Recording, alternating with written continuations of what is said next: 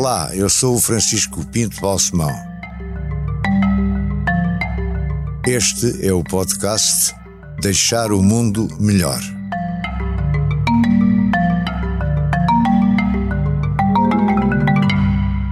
Ricardo, muito obrigado por ter aceito este convite. Eu que agradeço.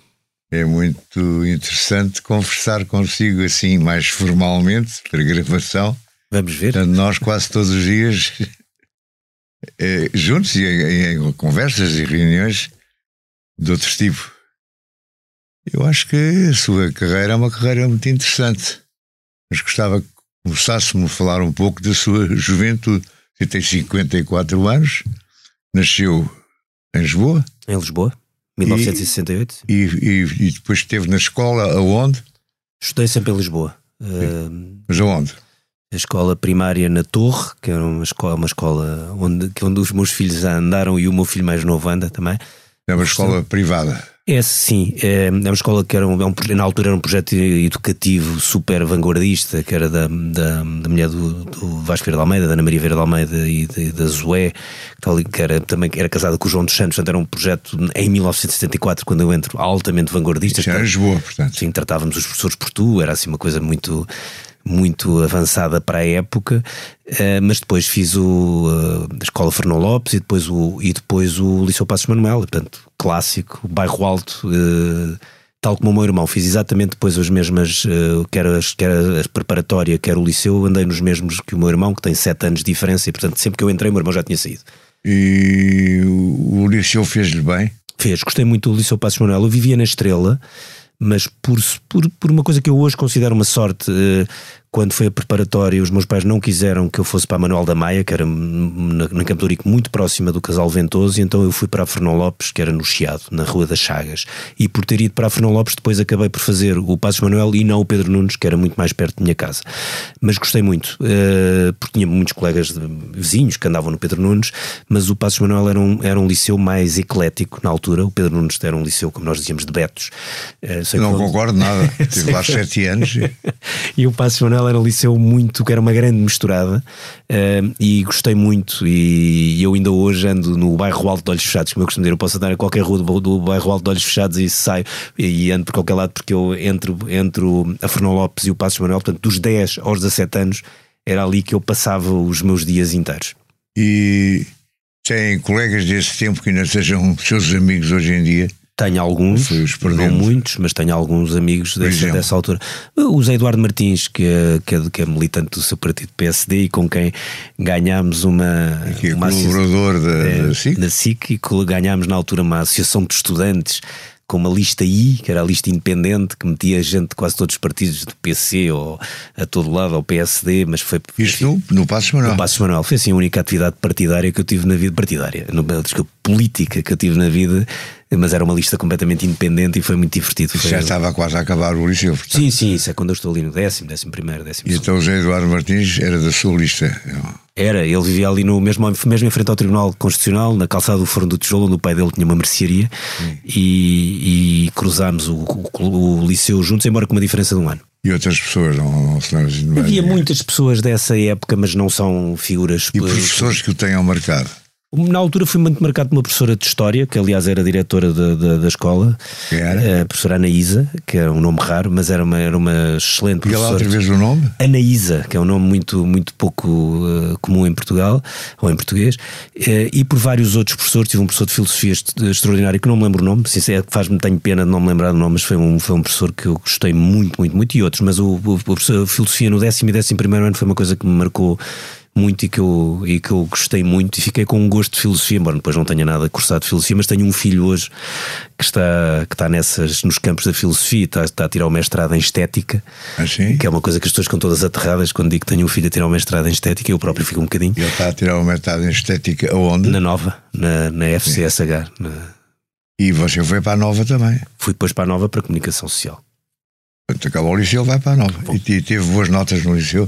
Uh, tive no princípio, depois o meio foi muito ao fundo, foi, foi uma aluna absolutamente normal, uh, e depois tive um décimo segundo desastroso. Eu chumbei no décimo segundo, não tenho problema em dizer isso, chumbei literalmente até por faltas, porque a meio do. Foi um ano, enfim, fui destravado. E quando cheguei ali a meio O que, que foi destravado? O que é que você fazia? Entre, entre as associações de estudantes, uh, os namoros e 30 por uma linha, cheguei ali ao, a meio do segundo período e percebi que não ia ter nota, a nota que eu precisava para entrar no, no curso que queria, que era comunicação social, e então a partir daí foi, já que era para, para correr mal, então foi Já repetiu o décimo E depois segundo? repeti o décimo segundo com ótimas notas e entrei para o curso que queria, que era comunicação E já social. sabia que era o curso que queria. Já sabia. O meu pai ficou sempre a falar para aí seis meses quando percebeu que eu, ia, que eu tinha chumbado o, o ano. E, e escolheu comunicação social eh, já nessa Eu altura. sempre, eu sempre, eu, eu, não é sempre, mas eu, Escrevia bem, já há uns alunos que escrevem bem e que não, sempre gostei de escrever e escrevi, tinha sempre faziam boas jornais notas. lá, a- faziam. Não, quer dizer, jornal cheguei a fazer no liceu, mas quando na, No associação, liceu. na associação de estudantes. Não, mas era uma coisa que vinha ali dos meus que 12, 13 anos. Eu tinha uma. O meu pai sempre leu jornais, era uma coisa muito. Pronto, era que existia todos os dias. O, diário que ele, o jornal que ele lia diariamente era o Diário de Lisboa, portanto, um vespertino.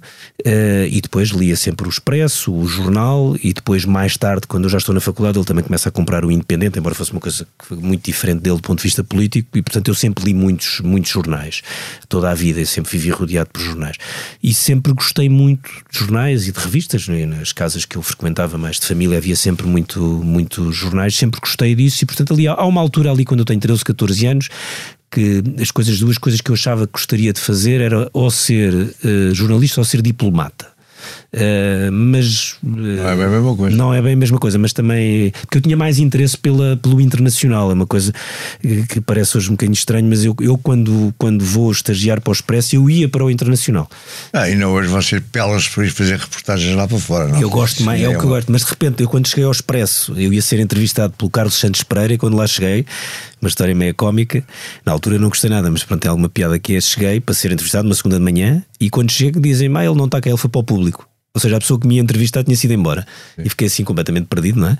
Eh, e depois eh, o Zé António Lima disse: Não, mas vais ali estagiar para a política e tal. E fui estagiar para a política e eu na altura fiquei muito chateado porque eu queria fazer internacional e depois fiz quase toda a minha vida mais no jornalismo político. Embora eu gosto muito de internacional e sou viciado em eleições. É um tema que eu gosto muito, eleições. Eh, É a sua especialidade.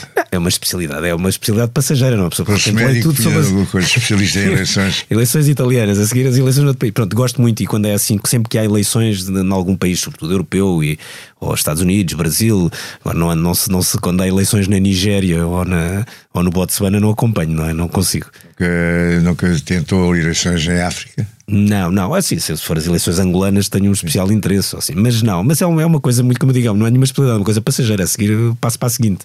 Mas são eleições basicamente em países ocidentais, digamos. É, não, por exemplo, agora, obviamente, eu é, é uma coisa que eu faço sem sequer ser por, por ter isso preparado ou estudado. Eu agora já sei que, hum, que vou ler quilos de hecto, lá, quilos e quilos de papelada sobre as eleições brasileiras.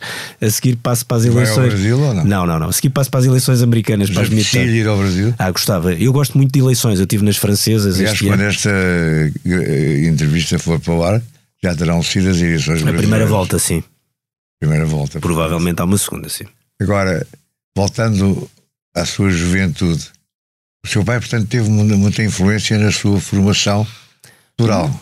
Cultural, sim, Eh, sim, sim. E o meu pai tinha uma coisa relativamente rara na, na geração dele, porque era uma geração muito francófona, no sentido muito marcada pela, pela Sim. literatura francesa, mas como o meu pai tinha, tinha vivido em Goa até aos 17, 18 anos, até vir para Portugal para estudar histórico-filosóficas, na altura era a licenciatura conjunta. ehm, eh, o meu pai falava muito bem inglês e escrevia inglês e lia muito em inglês, e portanto eu sempre tive um, um cruzamento dessas duas coisas. Tinha uma grande Portanto, biblioteca. fala inglês desde, desde muito novo. O meu pai desde muito novo e eu sempre, ao contrário do meu irmão que teve uma influência muito mais do francês e da literatura francesa sempre, eh, eu sempre eu tive mais das duas coisas e tinha muito o lado do inglês e isso devia só ao meu pai. Meu- pronto, era uma pessoa viver numa casa que tinha uma biblioteca muito grande, rodeada de livros, e o meu pai estava sempre a ler, eh, obviamente que isso marcou muito. Não me marcou por ele, ele não me não me, não me catequizava, ou seja, não me dizia tens que ler isto, tens que ler aquilo. Ele não. Às vezes perguntava porquê é que estás a ler isto?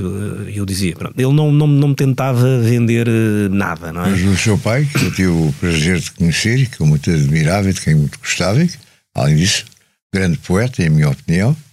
O seu pai não orientava muito nas leituras. Tens de ler isto, tens de ler aquilo. Não, não, Não, não, não orientava muito. mas um bocadinho. Pedia-me para que se eu, às vezes se eu não andava a ler nada, dizia-me, não andas a ler nada, tens que ler alguma coisa. Eu- mas eu lia por gosto, portanto, ele chateava só, ficava mais irritado se eu não tivesse a ler nada, se eu não andasse a ler nenhum livro. Nesse sentido, incentivava, mas não me não me não, não, não, não me tentava que eu lesse isto ou que eu lesse ou que eu lesse aquilo. Uma ou outra vez, lembro que há uma vez eu andava a ler livros do Woody Allen, que eram livros muito, de facto muito divertidos, e, e eu achava aquilo o máximo, como se fosse tipo mesmo literalmente a última Coca-Cola do deserto. E ele disse-me: Olha, que há coisas até portuguesas que são anteriores, e, e deu-me os livros do Mário Henrique Leiria, que tinha sido muito amigo do meu pai, os contos do Gin Tónico, os novos contos do Gin Tónico, e eu achei. Achei, achei maravilhoso e achei muito divertido e de facto achei que aquilo era uma espécie de Woody Allen avant la lettre.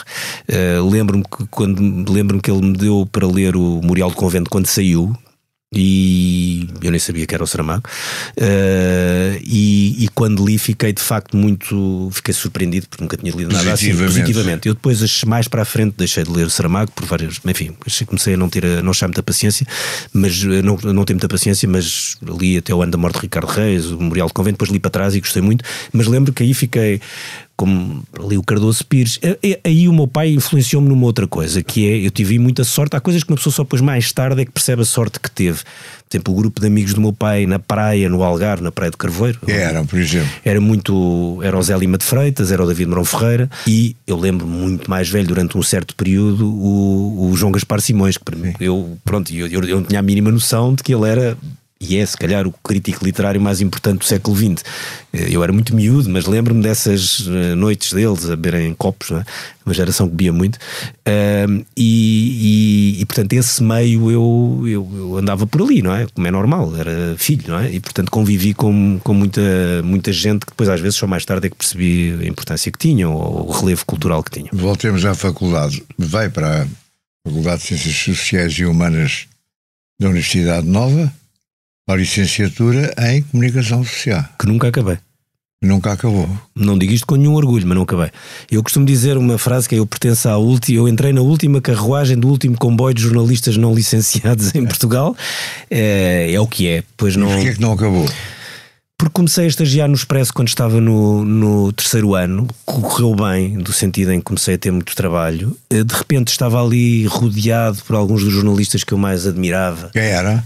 Ah, Era toda a geração, desde olha, na altura eu trabalhei com, com o Zé António Saraiva e com o Zé António Lima, que depois saíram desta casa um pouco desavindos, mas dos quais eu nunca direi nada mal porque foram pessoas muito importantes para mim na, na minha formação inicial e depois as pessoas com quem que eu trabalhei muitos mais anos seguidos, como o Henrique Monteiro, como o João Garcia, como o Fernando Madrinha, como o Fernando Diogo, como a equipa do Zé Manuel Saraiva, a equipa da política do Expresso. Eu lembro na altura eu tive sorte, eu e o Reinaldo Serrano, acho que fomos os primeiros estagiários da história do Expresso a, a- a que, a quem foi permitido ir às reuniões da política à segunda-feira, que era assim uma coisa meio sagrada, a reunião de editoria de política, que era no gabinete do Saraiva, lá na Duque Palmela, e essa integração. E depois nós tínhamos também, o Reinaldo também, e depois mais tarde, e na mesma altura também a Cristina Figueiredo e outros, conseguíamos, que na altura o Expresso era muito dividido entre primeiro caderno e a revista, não é? Estava o Saraiva no primeiro caderno e o Joaquim Vieira eram na revista. dois reinares. Eram dois quais eu, tinha tentado, eu, tinha, eu tentava reinar eu. E era muito difícil trabalhar para os dois em, em simultâneo, sobretudo nós que éramos os, os colaboradores externos, não éramos do quadro. Eh, mas nós conseguíamos furar isso e ganhávamos muito mais dinheiro quando se conseguia escrever para os dois lados. E portanto eu. Dinheiro que era todo, enfim, estourado em, em, em copos e livros e discos, pouco mais. E, e nessa altura, porque eu ainda vivia em casa dos meus pais, e de repente estava ali a trabalhar com jornalistas que eu gostava muito ou que, que me irava, aprendia muito, e de repente tinha aquela coisa, enfim, de, de miúdo que uma pessoa diz: eu aprendo aqui muito mais do que aprendo na faculdade, não é? Como nós sabemos, são duas coisas diferentes.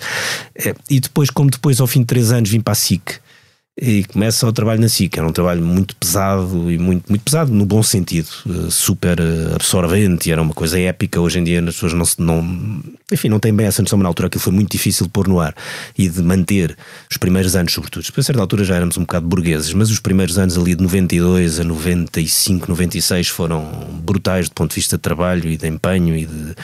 Depois aburguesámos um pouco, mas enfim, são coisas E mais hoje complexas. dia estão cada vez mais burgueses. Não, não, não, não. Hoje, por várias razões, isso deu um pouco a volta. Hoje, por várias razões, deu um pouco a volta. Na altura era uma coisa muito complicada, do ponto de vista técnico, do ponto de vista de Qual meios. foi o top do emburguesamento? O top do emburguesamento é ali, é, é, é, dá, dá-se em dois, é ali 2000, 2001, 99 a 2001. Assim? É. Quê? Isso está mais do que relatado até com episódios tristes, como nós nos sabemos, que é, teve a ver com aquela altura toda quando aparece o Big Brother e tudo. Uh, e obviamente que eu acho que o Big Brother pronto, seria sempre grandes audiências, não há nada a é um dos eu não gosto, mas é dos programas mais importantes da história da televisão, isso não há nenhuma discussão, ou seja, é o que é. Quando se fizer a história da televisão, os 10 programas mais importantes da história da televisão, o Big Brother está lá, não é em Portugal, é na Europa pelo menos, e no Brasil também, nos Estados Unidos não tem tanto peso. Um, eu acho que havia, um, havia uma espécie de cegueira coletiva de que achávamos que eram os melhores do mundo. Uh, porque de facto, como tínhamos feito uma coisa muito difícil, que era o, todo aquele período da SIC de 92 a 96, 97, é de facto espetacular. Uh, depois havia uma incapacidade de avaliar as nossas próprias fragilidades, e eram muitas, uh, e de não valorizar as qualidades dos outros. E de repente há ali um momento em que a TVI, por escolhas diferentes, tem um caminho e houve muita cegueira interna e isso foi uma coisa que na altura me desagradou que é, eu sou, eu sou uma pessoa ainda hoje muitas vezes criticam-me de eu ser muito obcecado com a concorrência. Eu gosto de concorrência e sou muito obcecado, perco muito tempo a ver a concorrência e valorizo muito a concorrência. Uh, e não o faço por, uh, por achar, não, não é uma questão de medo é porque tem que ser, se não se perceber a concorrência e se não se souber valorizar as coisas que a concorrência tem boas, dificilmente nós escapamos a esses momentos de de, em que somos um pouco trucidados por nem sequer percebermos onde é que estamos. Mas concentras-te muito da CNN de Portugal. A CNN, a CNN é um desafio brutal para a SIC Notícias, digo isso sem nenhum, sem nenhum problema. Mas voltemos atrás. Ah, depois não acabei o curso por causa disso, porque entretanto era isso, depois entretanto casei-me. Mas vem para o Expresso e está aqui três anos, não é? No Sim, Expresso, depois, e depois passa para aqui, para, para a SIC. quando fico 17 anos, depois volto para o Expresso 7 anos, depois como volto é que para está o... o que é que salta para a SIC? Vou-lhe dar a, a, razão menos eh, romântica do mundo. Porque eu, nos três anos em que estive no Expresso, uh, enfim, como colaborador, eu era um bocado estróina do ponto de vista, sob todos os pontos de vista, mas sobretudo do ponto de vista fiscal. E, e, eu, durante três anos, nem pagava nada ao fisco nem à Segurança Social. Portanto, eu tinha a minha vida num caos. Se é que se pode ter aquela idade, ninguém tem vida num caos, é fácil resolvê-la. Uh, e quando me convidaram para a SIC era para o quadro. E eu disse: epá, isso dá-me. Eu perguntei ao Reinaldo Serrano se ele também vinha, ele disse que vinha. Uh, e eu disse: epá, isso dá-me um jeitaço que é para eu agora finalmente tenho as contas em dia e vou ver se pago as contas. E foi por isto. Ou seja, eu quando fui para a SIC, quando eu aceitei o ir para a SIC foi porque queria, precisava de pôr ordem na minha vida que eu nunca mais punha, não entregava um papel, tinha tudo muito caótico. Depois fui resolver tudo. Uh, fiquei, resolvi, tinha uma data de multas para pagar e lá, lá fui pagando e lá resolvi tudo. E quando vim para a televisão claro que gostei e gostei imenso do curso de formação, foi um período espetacular com os franceses, era o Guibert, malta que trabalhava muito na. Era uma escola francesa, hoje em dia nós seguimos muito mais escola americana, não é? Mas, ou britânica, na altura foi uma. A nossa formação na SIC foi feita por franceses, eram muito bons eles, mas eu na altura estava, hum, ao princípio estava um bocado desiludido, porque eu vinha de um sítio onde escrevíamos grandes prosas, não é? textos muito longos, linguados e linguados de texto, não é? e de repente ter que fazer uma peça de um minuto e trinta. Comprimir, comprimir. E, mas, e gostava muito, ficava muito frustrado, recolhia imensa informação e depois tinha que escrever, aquilo durava um minuto e meio.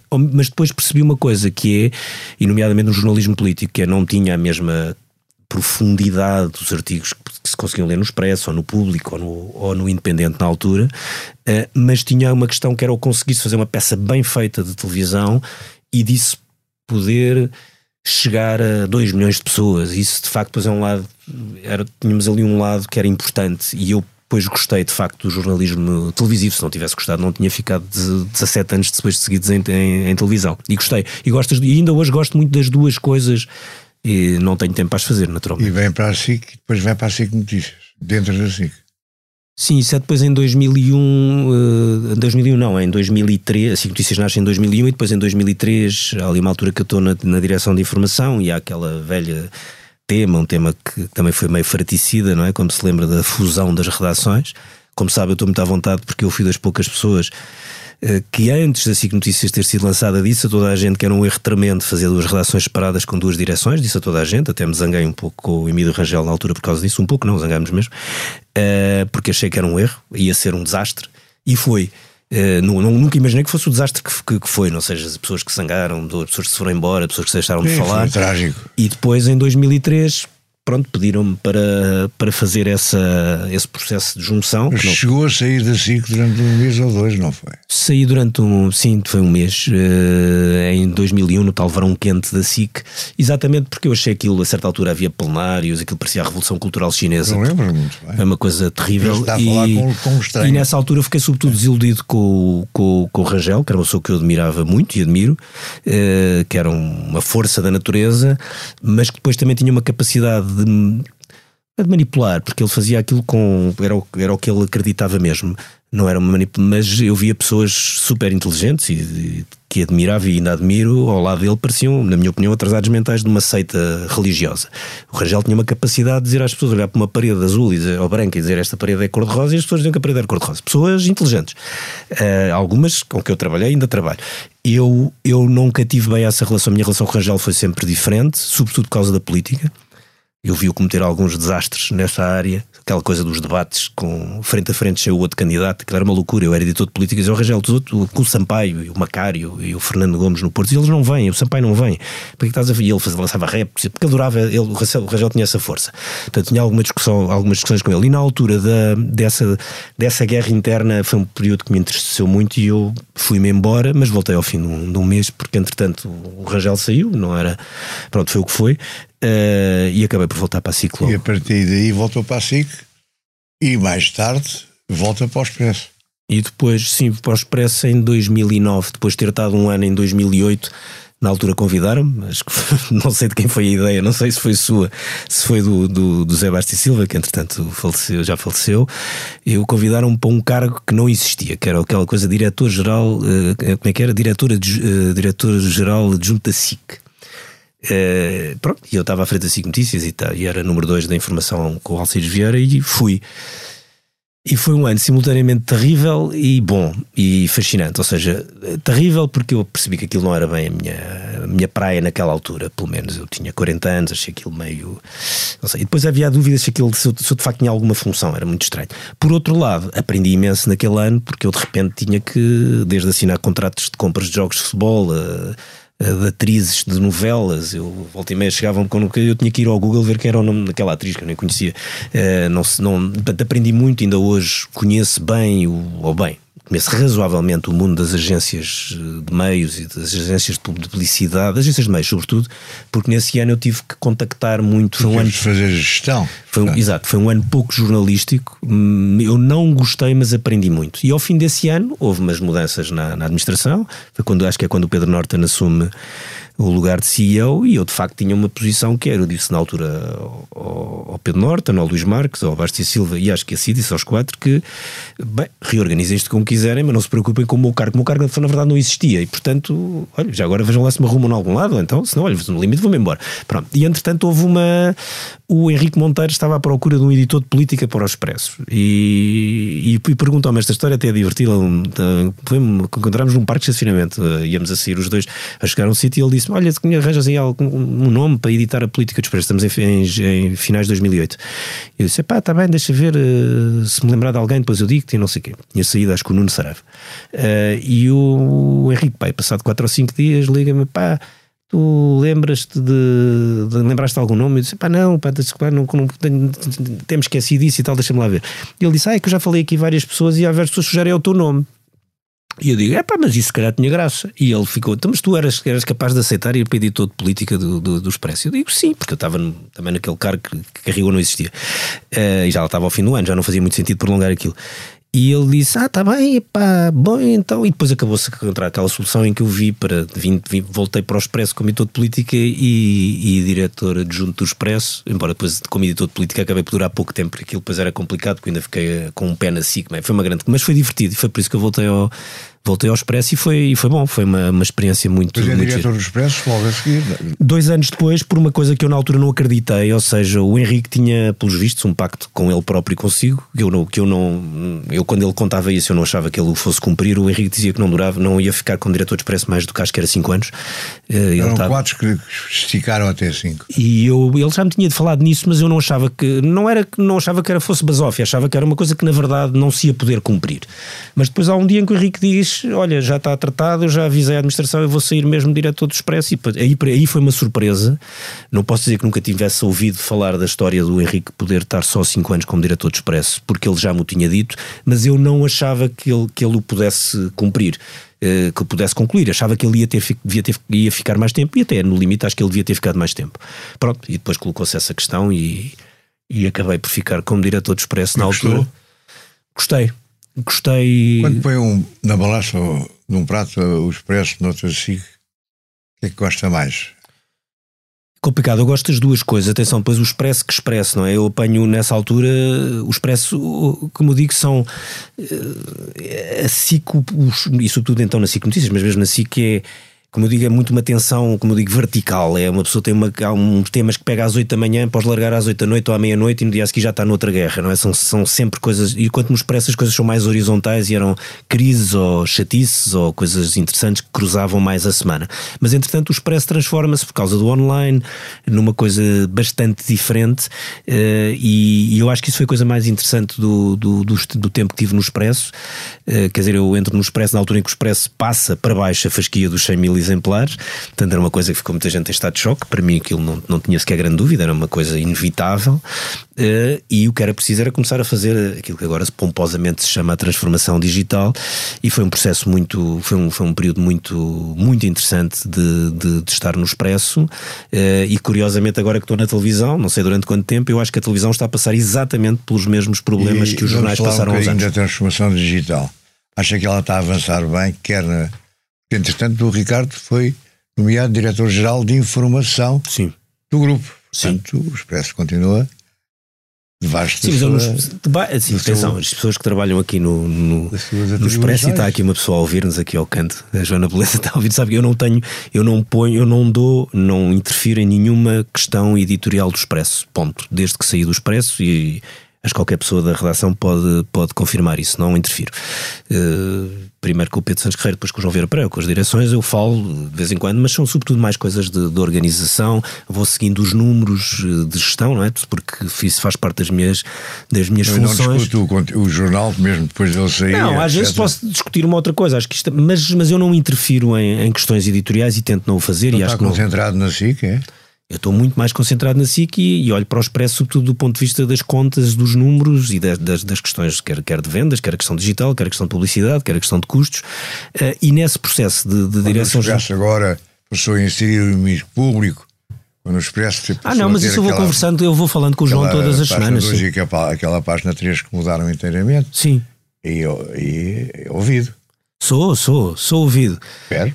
Sou ouvido, mas tenho alguns, eh, não é pruridos, se calhar é pruridos, porque eu acho que é assim, quando a direção funciona, faz bem o seu trabalho, não vale a pena estar-me a, meter e depois já tenho coisas suficientes para, para fazer. E sobretudo agora há uma questão, os Expresso e a SIC estão no mesmo espaço, não é? E hoje é... estávamos a falar da transformação digital, que aliás abrange todos os meios de comunicação. Sim. E abrange os novos meios de comunicação, não é? Sim, há aqui uma questão que é, eu discuto isto às vezes, converso com jornalistas, a tecnologia sempre impactou uh, e alterou o jornalismo, em qualquer das coisas, desde o telégrafo, não é? na Guerra da Crimeia, da primeira, não nesta guerra atual, da Guerra da Crimeia até à internet, todas, ou, todas as coisas que foram inventadas ou criadas do ponto de vista tecnológico alteraram, porquê? Alteraram a forma como, as, como se produzem, as, não gosto muito da expressão, mas as notícias, as reportagens e, como as, e sobretudo como as pessoas as lêem, veem ou ouvem. E é isso que condiciona. O movimento é exatamente das pessoas e não é dos, das redações. É se as pessoas eh, lêem notícias às 6 da manhã num telemóvel, alguém tem que estar a escrever notícias para o telemóvel às 6 da manhã. Isto é inevitável, do ponto de vista da mesma forma que se alguém vê televisão à 1 e meia da manhã, alguém tem que estar a fazer televisão à 1 e meia da manhã. Um, e, e aí, de facto, a digitalização, a internet é uma coisa avassaladora de, e que altera brutalmente uh, uh, o funcionamento das redações e o facto de eu já estar há 35 anos em redações permitiu-me acompanhar isso tudo e esta é sem dúvida a alteração mais brutal e, e próprio, mais complicada. O próprio jornalismo e o sim, repentismo, sim. o jornalismo é obrigado. Não, o jornalismo depois tem que ter vários ritmos. Eu, o jornalismo está obrigado ao repentismo, mas não está obrigado só ao repentismo. Essa é a questão. É, eu discuto muito isso aqui na, na, na redação, de quer na SIC, quer no Expresso. É óbvio, por exemplo, olhamos para o, para o Expresso. O Expresso, neste momento, tem que ter um minuto a minuto da guerra da Ucrânia, aquilo que nós chamamos minuto a minuto, que é o live blog, se quisermos, que é. Estão as pessoas a escrever eh, notícias, não digo de 5 em 5 minutos, 10 em 10, 15 em 15 minutos, sobre tudo o que está a passar. Mas Isso não chega. Agora, isso é super importante e é obrigatório. Muitas pessoas querem ler aquilo em quase tempo real. Agora tem que ter os outros ritmos todos. Tem que ter as notícias mais longas, tem que ter notícias até para o semanário, tem que ter entrevistas, tem que ter análises. E na televisão é exatamente a mesma coisa. Muitas pessoas falam na ditadura do direto. Sim, às vezes há um exagero do direto, mas a, a televisão de notícias sempre teve muito direto.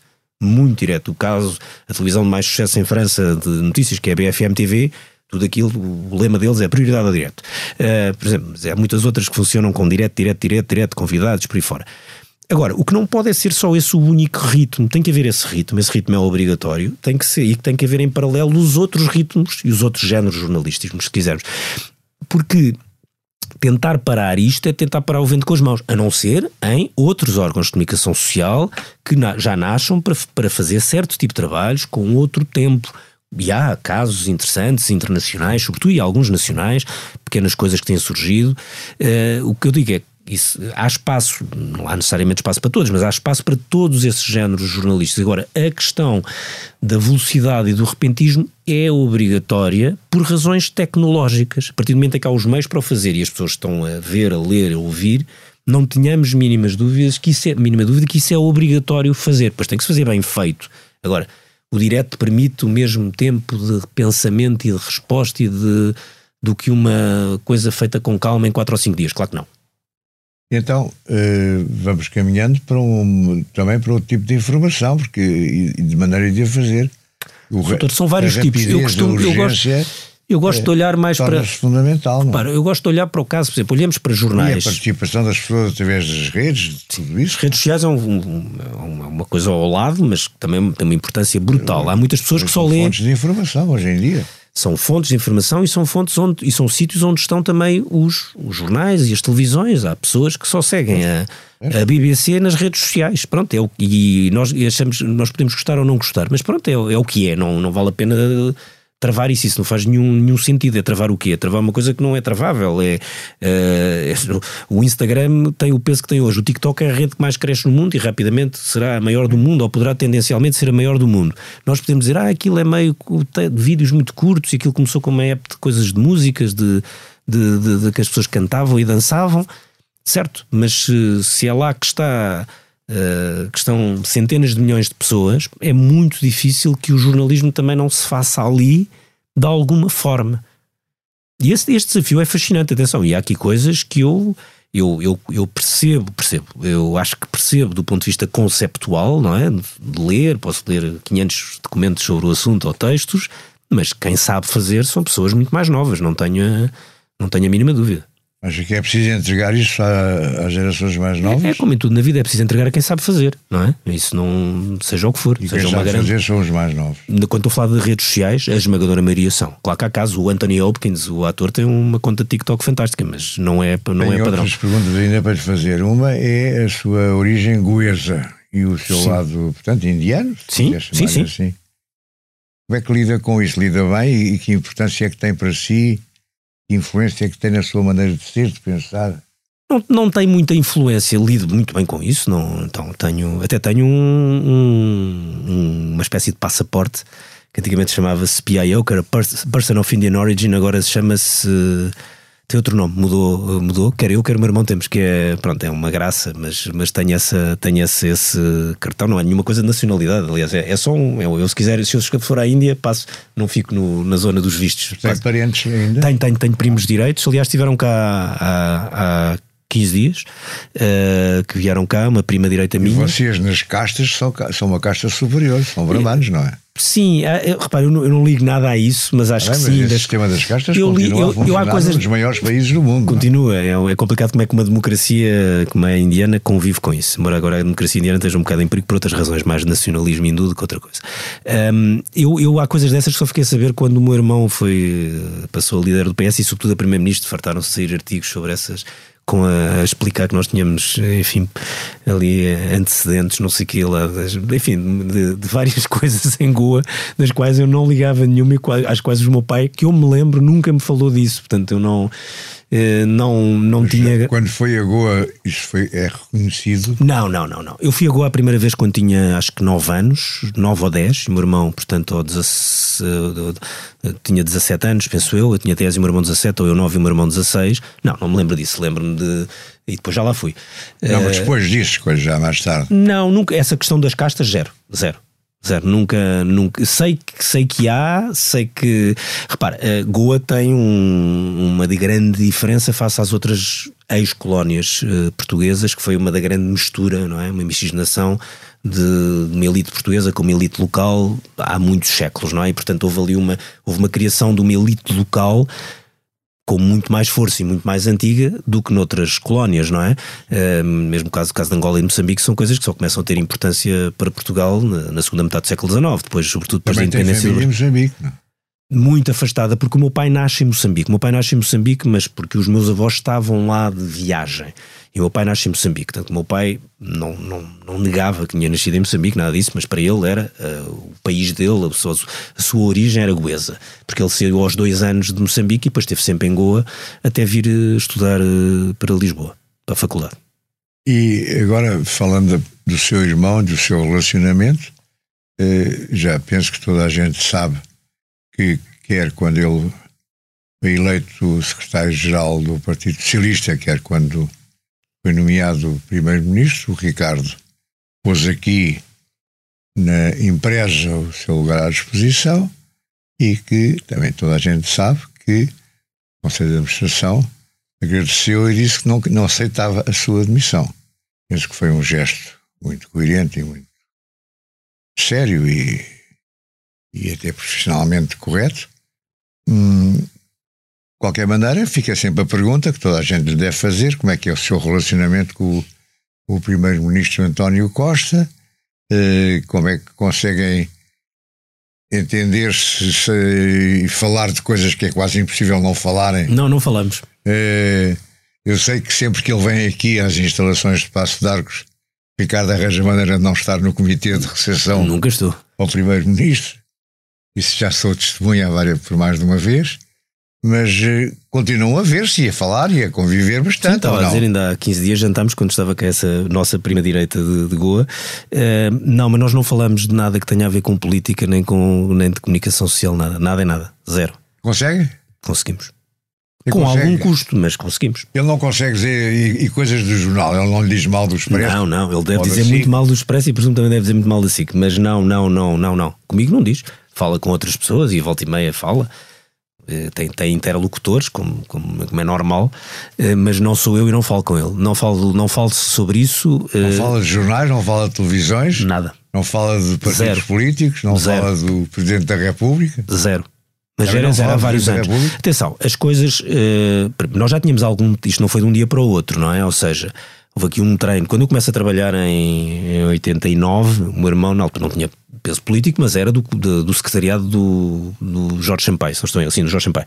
Uh, estava lá já metido, aliás, desde os 14 anos. Uh, mas não tinha uma importância política. Depois, mais tarde, eu, tanto que eu fiz um jornalismo político sem nenhum problema dessa natureza. Mais tarde, ele é secretário de Estado dos Assuntos Parlamentares pronto, eu aí tive que me afastar um, afastar um pouco, quer dizer, não fazia muito trabalho no, no, no, no Parlamento, depois vai para a Ministra da Justiça e era uma área que eu não tocava de todo, e depois vai, e depois vai para o Parlamento Europeu, quer dizer, volta ao Parlamento, depois vai para o Parlamento Europeu, depois vai para a Câmara.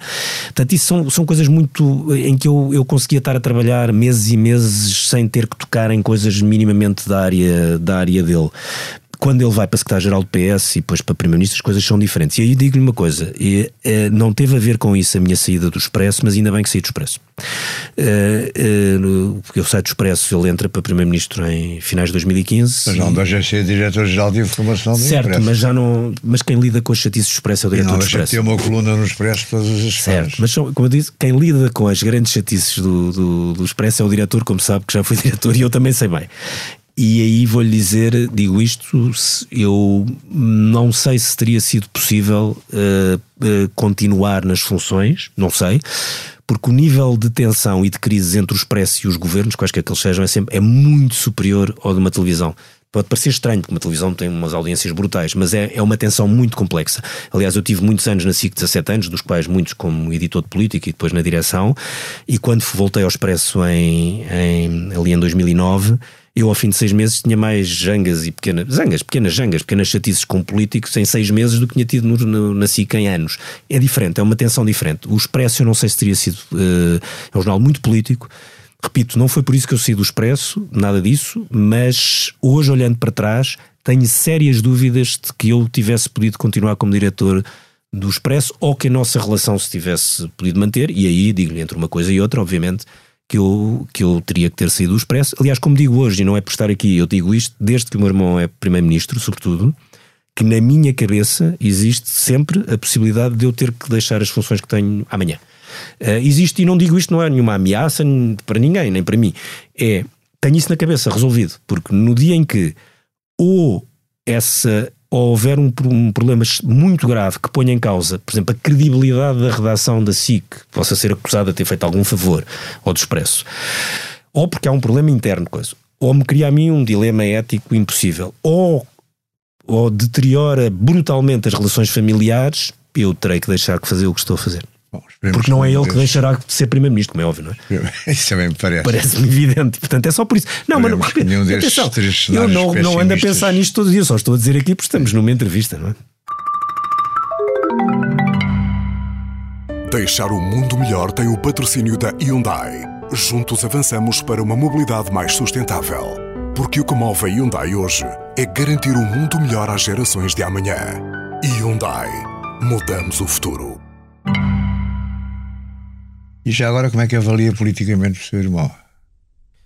Eu não, eu não gosto muito de meter nisso. Não, não, não, atenção, não. Há muitas coisas que eu concordo com ele, outras que não concordo. Outras, eu, eu não faço essa avaliação política do ponto de vista fina, não é? Eu sou uma pessoa e sempre fui muito independente. Uh, sempre gostei muito de política, mas de haver de fora. O meu pai era militante do PC, portanto, eu desde miúdo tinha um tio que era quase fundador do PSD e, portanto, o meu irmão estava no PS desde os 14 anos, ele tem 7 anos de diferença para mim, portanto, eu desde muito miúdo que via discussões épicas e grandes conversas de política e vivia rodeado por política. Agora, eu avalio deste do ponto de vista em que eh, ele é um político com uma experiência e uma capacidade que é muito rara em Portugal.